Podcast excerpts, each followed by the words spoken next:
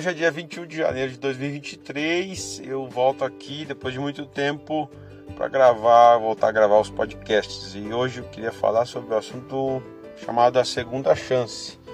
Para isso eu queria ler um texto que se encontra em Salmos, capítulo Salmos 51, versículos 10 a 13. Então, abra sua Bíblia e venha comigo.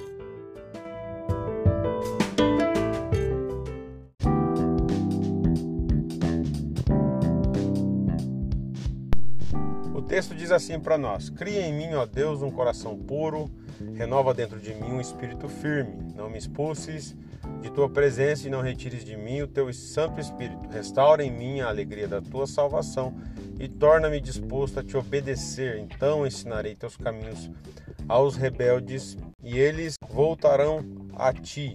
Esse é o Salmo 51, escrito por Davi. E o contexto desse salmo é bem interessante que isso aconteceu esse salmo foi escrito posterior àquilo que Davi fez, um crime muito grave, cometeu alguns crimes bem graves que hoje seriam julgados e ele provavelmente seria condenado. É, Davi foi adúltero, depois Davi foi um homicida, né?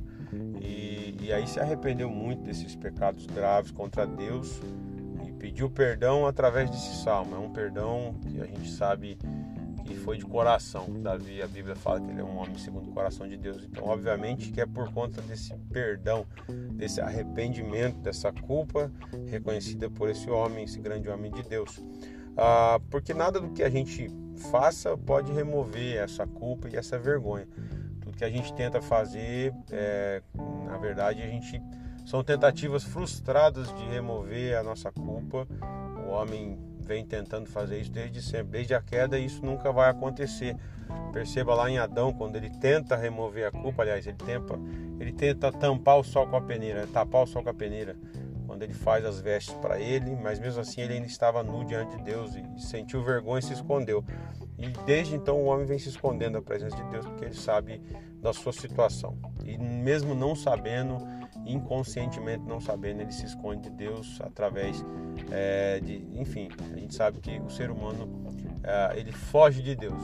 Deus é que o persegue, Deus é que vai atrás, Deus é que estende a mão. Mas nós por vezes negamos isso, nós não queremos, mesmo sabendo que é a única solução para as nossas vidas é, é entender que esse Deus ele veio para nos resgatar.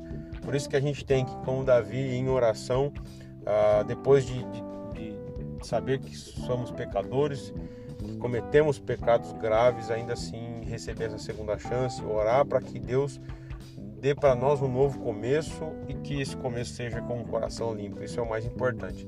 A renovação de mente, a renovação de coração, para que agora a gente não fale mais, não fale de maneira grave, porque falhar nós vamos continuar falhando, cometer pecados nós vamos continuar cometendo, mas serão consequência da nossa natureza, não mais porque a gente quer fazer isso. Então o pecado ele vai ser um acidente em nossas vidas.